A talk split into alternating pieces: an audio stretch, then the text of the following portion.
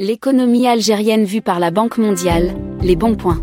En 2022, la guerre en Ukraine a eu des répercussions dans plusieurs domaines, notamment en ce qui concerne les produits alimentaires, dont les prix ont flambé. Cependant, l'Algérie continue de collectionner les bons points de la part des institutions financières internationales.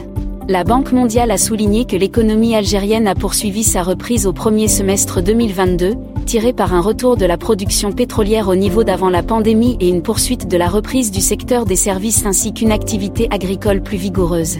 Elle prévoit donc que la reprise devrait se prolonger en 2023, soutenue par l'activité hors hydrocarbures et la hausse des dépenses publiques. Dans le scénario de base, le secteur public et le secteur de l'énergie devraient tirer la croissance des investissements, tandis que la croissance de la consommation devrait être plus modeste, dans un contexte de reprise progressive du marché du travail et d'effet de l'inflation élevée sur le revenu réel des consommateurs, en partie compensé par les mesures de soutien au pouvoir d'achat.